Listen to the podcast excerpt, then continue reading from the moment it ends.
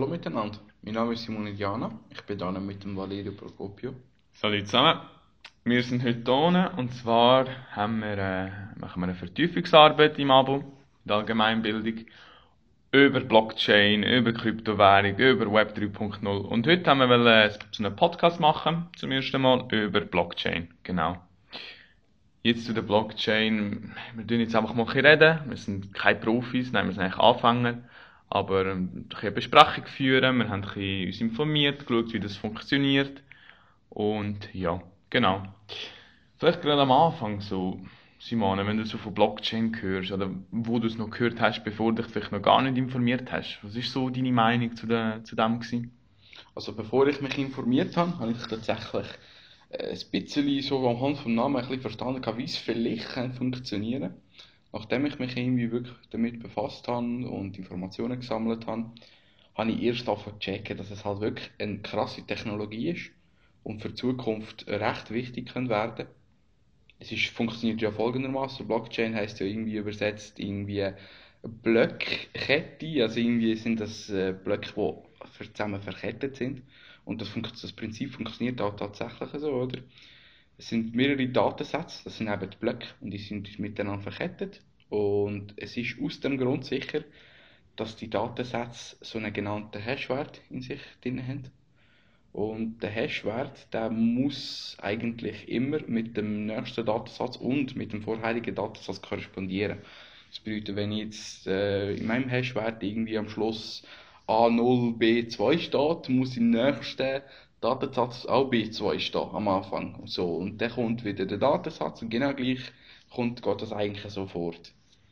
Ja, voll, ja, voll. Ähm, ich stelle mir das eigentlich fast ein bisschen wie eine Datenbank vor. Schlussendlich ist es auch eine Datenbank. Die Blöcke, die aneinander sind, also es gibt ja so einen Block am Anfang, den Ursprungsblock, da ist einfach der Start. Und nachher, ja, es ist noch cool aufgebaut, weil das ist einerseits ähm, gut gemacht, aber andererseits nicht einfach gut gemacht, sondern auch sicher. Wie du gesagt hast, die Hashwert. Man kann sich eigentlich vorstellen, so ein Hashwert hat zwei, drei Werte oder zwei, drei Daten. Daten wie zum Beispiel, Simone kauft 1,5 Bitcoin, ich kaufe 2 Ethereum. Und die Werte sind in diesem Block und die werden verschlüsselt in diesem Hashwert. Und du hast richtig gesagt, es gibt zwar den Hashwert vom eigenen Block, aber auch vom vorherigen vom vorherigen, der auch verschlüsselt ist, mit den Werten, die in dem innen stehen. Also der Aufbau an sich ist eigentlich ja, mega spannend und äh, es hat nicht nur Hash-Werte drin, es hat auch noch anderes Zeug, also zum Beispiel die Nonce. Die Nonce ist eigentlich so eine Zufallszahl, also auf Englisch übersetzt ist es eigentlich wie so eine Abkürzung Number Only Once oder Number Exists Only Once das wird eigentlich auch für meinen gebraucht. Aber ich denke, wenn wir meinen ansprechen, dann vielleicht erst nachher. Aber es ist interessant. Und logischerweise, wenn das Blöcke erstellt werden, oder? Also es ist wirklich schön aufgebaut und es hat ein System dahinter, das schwierig ist zu manipulieren, oder? Was mich vor allem beeindruckt hat, äh, erst eben, nachdem ich so ein bisschen Erfahrung gesammelt habe, habe ich erst davon merken, wie gut man so eine Blockchain tatsächlich im Alltag kann nutzen kann. Also es ist eigentlich recht bekannt, dass so zum Beispiel, wie du vorher angesprochen hast, Bitcoin, Ethereum, also dass man Kryptowährungen in diesen Blockchains speichern und halt verschlüsseln. Man kann das aber tatsächlich auch für andere Bereiche nutzen, wie zum Beispiel bei NFTs. Oder was ich auch noch gehört habe, so, sage ich mal, was so eher zum äh, normalen Leben und nicht irgendwie digitalisiertes Zeug gehört, war zum Beispiel so Gesundheitswesen, so ein Krankenhaus, wo irgendwie der Arzt einem äh, Patient etwas verschreibt und äh, er wird das natürlich auch in einer Datenbank gespeichert haben und Blockchain eignet sich dafür wirklich gut. Äh, es wäre auch zum Beispiel etwas Cooles, in der Logistik so etwas behalten oder dass alle Daten gespeichert sind an einem Ort verschlüsselt, dass sie alle so nachvollziehbar sind, dass man auch irgendwie so eine, sagen wir, so eine Reihenfolge hat. Ja, ja, du hast jetzt auch ein paar Anwendungsfälle beschrieben oder aufgezählt. Das ist ja so. Ich hätte jetzt gemeint, ehrlich gesagt, dass Blockchain mehr Anwendungsfälle heute schon gehabt hat oder heute schon gäbe, aber ähm, tatsächlich sind es noch nicht so viele, einfach die Standards. Also das, was am Anfang kommt, oder ist Kryptowährung, das Verkaufen, Kaufen, Traden von Kryptowährung. NFTs, was du angesprochen hast. NFT ist ja fast ein Hype, oder mittlerweile wird das mehr als Witz angeschaut oder als Meme, aber die Non-Fungible Tokens werden eigentlich wie so ja, Kunstwerke angeschaut oder so Bilder, Zeichnungen, die man kann kaufen kann, die einmalig sind und die gehören dir. Je nachdem, was für NFTs das man hat oder teils zum Beispiel hast du andere Vorteile. Kaufst einen NFT und bekommst das gratis oder bekommst irgendeinen speziellen Kurs oder kannst dort teilnehmen an einem Event. Es hat schon etwas dahinter. Aber ja, das sind solche Anwendungsfälle. Was du vielleicht auch schon gehört hast, weiß ich gar nicht. Smart Contracts, sagt dir das etwas? Smart Contracts, das habe ich schon mal gehört. Wenn ich es richtig in Erinnerung habe, handelt es sich ja dort um irgendwie einen Vertrag, wo man in der Blockchain verfassen kann oder irgendwie Rechnungen. Wie zum Beispiel, weiß auch nicht, du bist bei Digitec, kaufst irgendwie das und das Produkt als Name Valerio Procopio und das wird in der Blockchain gespeichert und kann so auch weitergeleitet werden. Und ja, dort sind halt deine Rechnungen immer sicher gespeichert, oder? Ich glaube, das ist es, gell? Ja, das sind eigentlich Rech Rechnungen auch, aber vor allem auch Verträge. Also wenn du einen Vertrag musst schließen mit jemandem, kann das eigentlich mit deiner Idee einfach auf der Blockchain gespeichert werden, mit all deinen Daten. Und dann kann man das wie nicht manipulieren. Also es, ist es, es wird dann eigentlich rechtlich als Vertrag auch angesehen. Oder?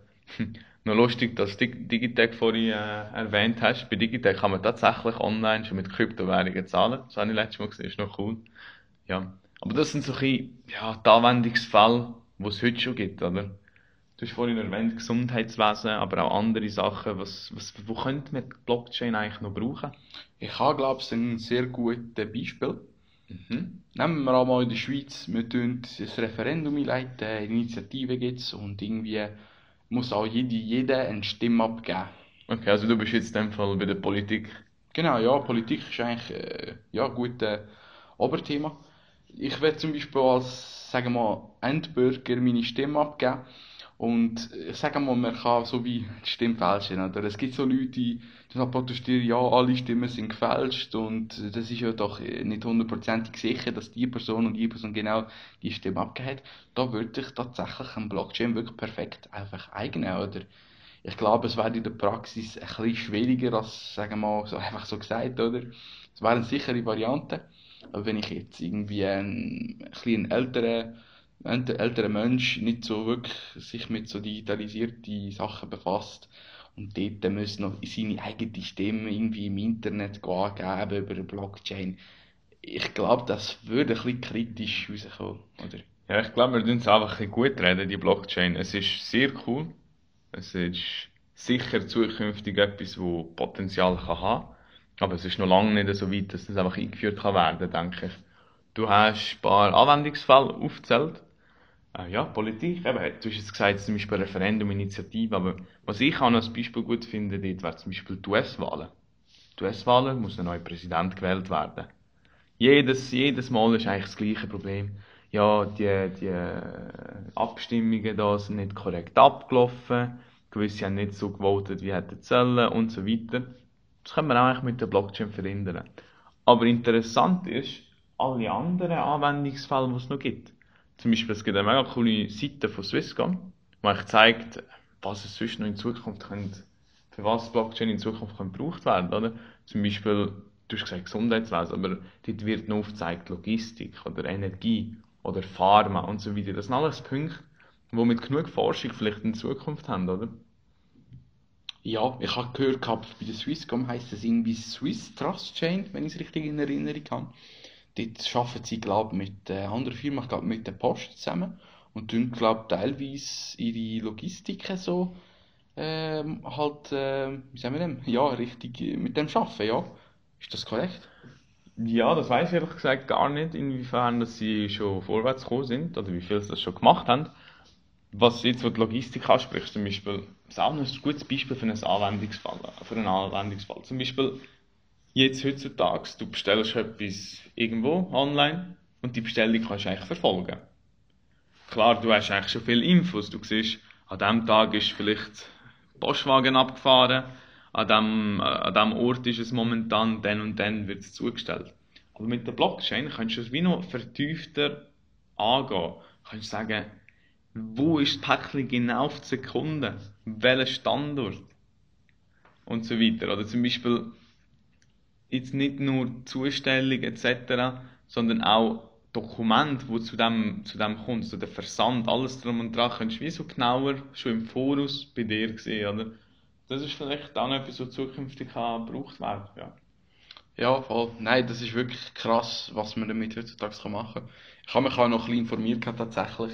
Es hat mich recht interessiert, mal irgendwie so eine eigene Blockchain mal anzuschauen, aber das hat ein bisschen gescheitert. Äh, braucht wirklich einen riesen Aufwand und vor allem müsste eigentlich fast wie ein Projekt dahinter stehen. Und man braucht halt, soweit mir bekannt ist, einen sehr leistungsstarken PC und wenn im bestmöglichen Fall nicht nur einen. Weil, ja, es ist ja so, dass eigentlich Blockchain auch wirklich sehr sicher ist, weil mehrere PCs durch das Netzwerk die Blockchain so weit haben und die PCs zusammenarbeiten und äh, die, glaube, die Hashwerte zusammenrechnen, gell? Ja, ähm, plus minus, ja.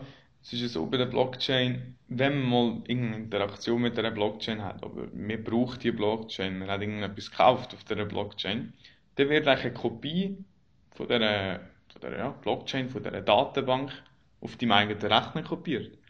Und wenn jetzt Tausende, Millionen von Leuten irgendeine Kryptowährung kaufen, ist die Blockchain auf jedem Rechner drauf, also ist eine Kopie drauf.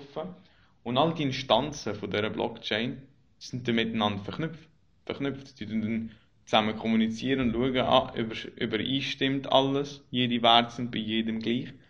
Das macht sicher, weil vor allem, wenn jemand diese Blockchain mit angreifen will, nicht nur eine Kopie von dieser zu angreifen. Du kannst nicht nur einen Stand angreifen, weil dann merken alle anderen, ah, wieso ist jetzt die Blockchain plötzlich anders? Wieso hat sie andere, andere Sachen, andere Werte? Und dann geht das nicht und die kann nicht manipuliert werden. Das auf die ganze Blockchain. Aber auch schon nur einzelne Blöcke sind schwierig zu angreifen, wie du gesagt hast, wegen Hashwert, oder?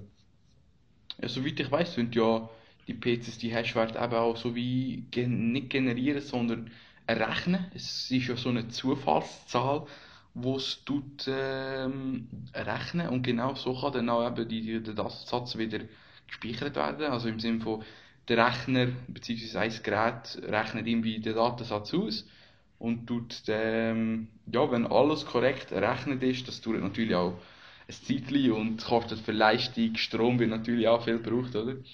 Äh, wird das rechnet und so werden dann eben die Datenblöcke so wie hinzugefügt. Ja, voll, ja, voll. Das ist eigentlich das Mining, plus minus. Und zwar, die Blöcke haben jeweils eine Nonce, heißt die. Ein Number exists only once. Ist eigentlich so verlängerte Version, oder? Und das ist das, was eigentlich die Miner suchen. Und Leute, Leute haben sicher auch schon Miner gehört oder wissen, was, was, was Mining ist. Das ist eigentlich eine Person, die mit einer gewissen Leistung, also zum Beispiel einen starken PC oder mehrere Rechner hat, und dann möglichst viele Zufallszahlen generieren und dann eigentlich versucht, eine Kombination zwischen dem Wert und der Nonce zu finden. Wenn die Zufallszahl gefunden worden ist, dann ist das, der Block eigentlich wie vollständig. Und dann kann das abgeschlossen werden und zu der Blockchain dazukommen. Und das wird dann eigentlich, also zum Beispiel die Bitcoin-Blockchain, bekommst du tatsächlich eine Anzahl an Bitcoin. Sehr klein wahrscheinlich. Aber was gut ist, dass auch jeder Miner gleich viel bekommt. Es kann nicht sein, dass einer 10 Bitcoins bekommt und einer nur 5. Also, das ist jetzt sehr gut geredet, weil 10 Bitcoin wäre jetzt schon sehr viel Geld. Also, es ist eigentlich auch dann ziemlich gerecht und gut aufgebaut. Okay, mal, das ist gut. Danke mal für deine Erklärung. Ich glaube, das war mit unserem Podcast. Gewesen. Ich bedanke mich an alle Zuhörer. Ja, cool haben wir das gemacht. Ich hoffe, die Audioqualität ist einigermaßen gut und dass wir nicht irgendwie Blödsinn noch erzählt haben. Wir Sind ja selber nicht gerade Profis. Aber mal, perfekt. Merci fürs Zuhören. Danke fürs Zuhören. Ciao zusammen. Tschüss zusammen.